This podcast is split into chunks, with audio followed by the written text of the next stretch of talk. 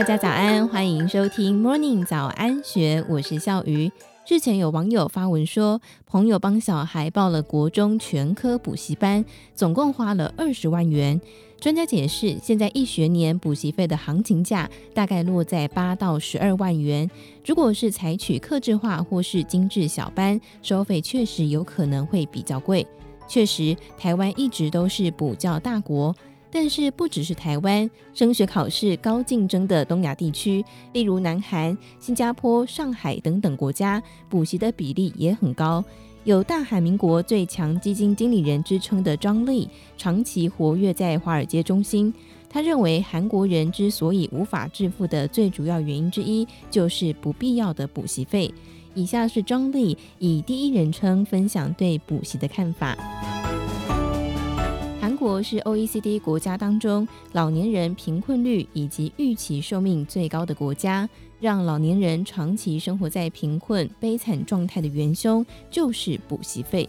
根据统计资料显示，无法储备退休金最大的原因就是子女的补习费以及结婚资金，并不是花越多的钱补习，孩子的学业成绩就能够达到相对的表现。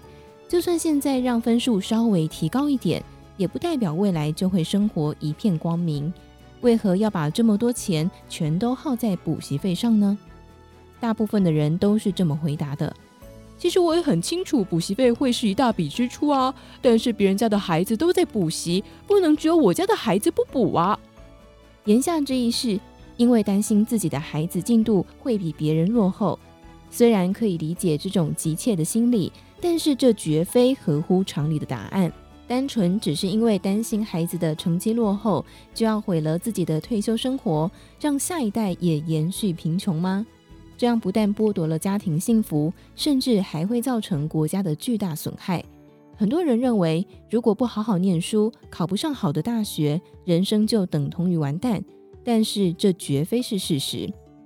优异成绩和名校的学历，并不是直通致富的道路。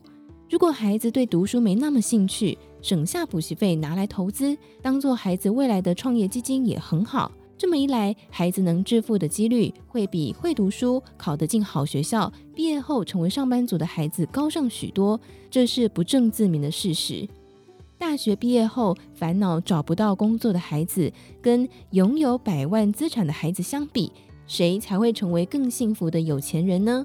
应该要选择哪一边？答案是如此显而易见，但是真的要人们付诸实行，却是如此困难。巨大的补习费支出是要付出代价的，这不仅让人们的老后生活面临最糟的状况，贫富差距也将不断扩大，人们变得不幸，并且产生大量的负面思考方式与言语，比如说小确幸、享乐主义等词汇，麻痹了我们的生活。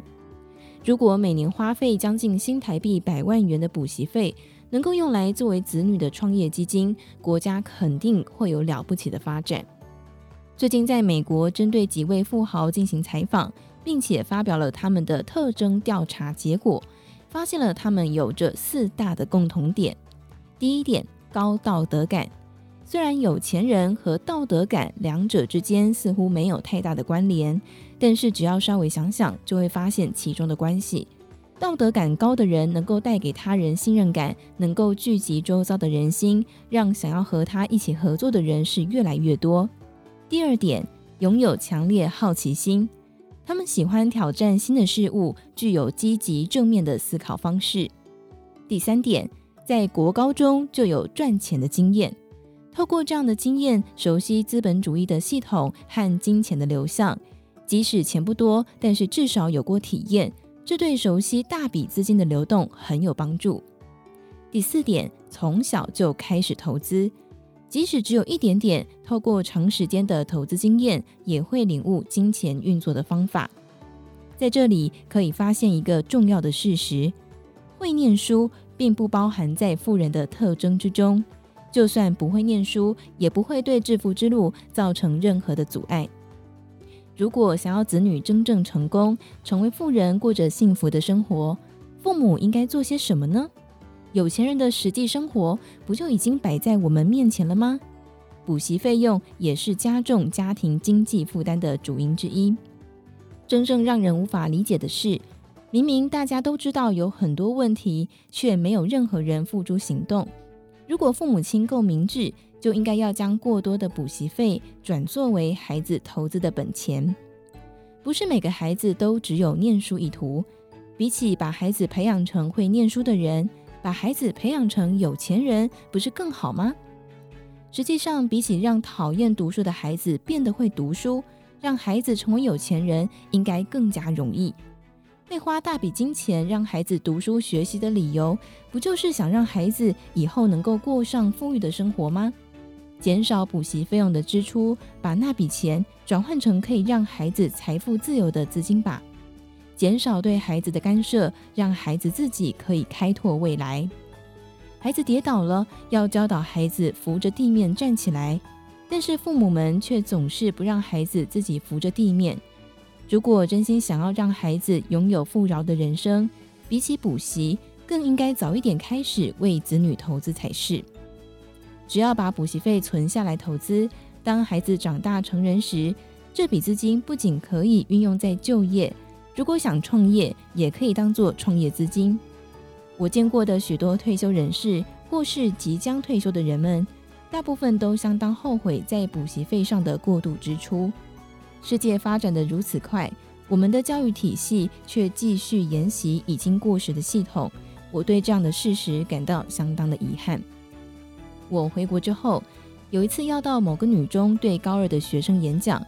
接受演讲邀请之后，在前一天我还在苦恼该说什么才好，因为想知道现在的高二学生最关心什么，我便决定邀请在美国念高二的儿子帮忙给点意见。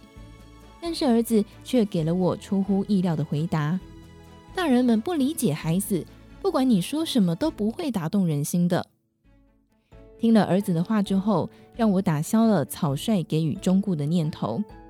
演讲当天，老师也事先提醒我，意思大概就是说，大部分的孩子在前一天都补习到很晚，可能会打瞌睡，或是不太会发问，叫我别放在心上。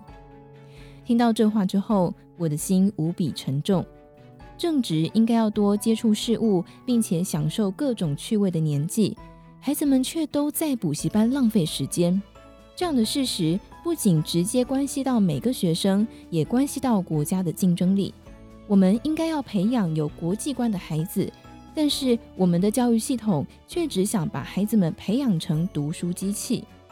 孩子长大之后，应该是要和全世界的孩子们竞争，我们却让孩子们只会和身边的朋友们不断竞争。就算现在考试拿高分，对未来的人生也不会有太大的帮助。进入名门大学，也不代表能够有成功的人生，特别是与赚钱成反比。父母能向朋友们炫耀的仅限于此，不会更少，但也无法更多了。所以我告诉学生们，读书不是人生的全部。如果真的很喜欢读书，努力念书当然是对的。但如果并非如此，即使适可而止，也完全不成问题。我一再强调，要他们记住，除了学习，还有更多有趣的事，并建议他们把上家教或是补习的费用拿去投资。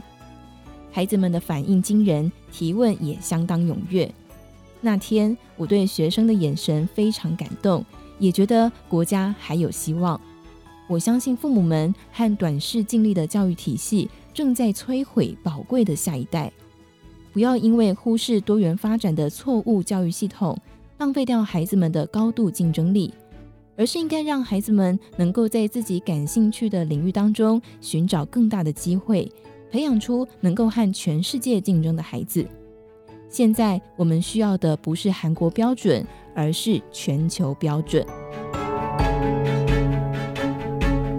以上文章出自远流出版的书籍《财富是这样养成的》，更多精彩内容欢迎参考《金周刊》官方网站或是下载《金周》的 App。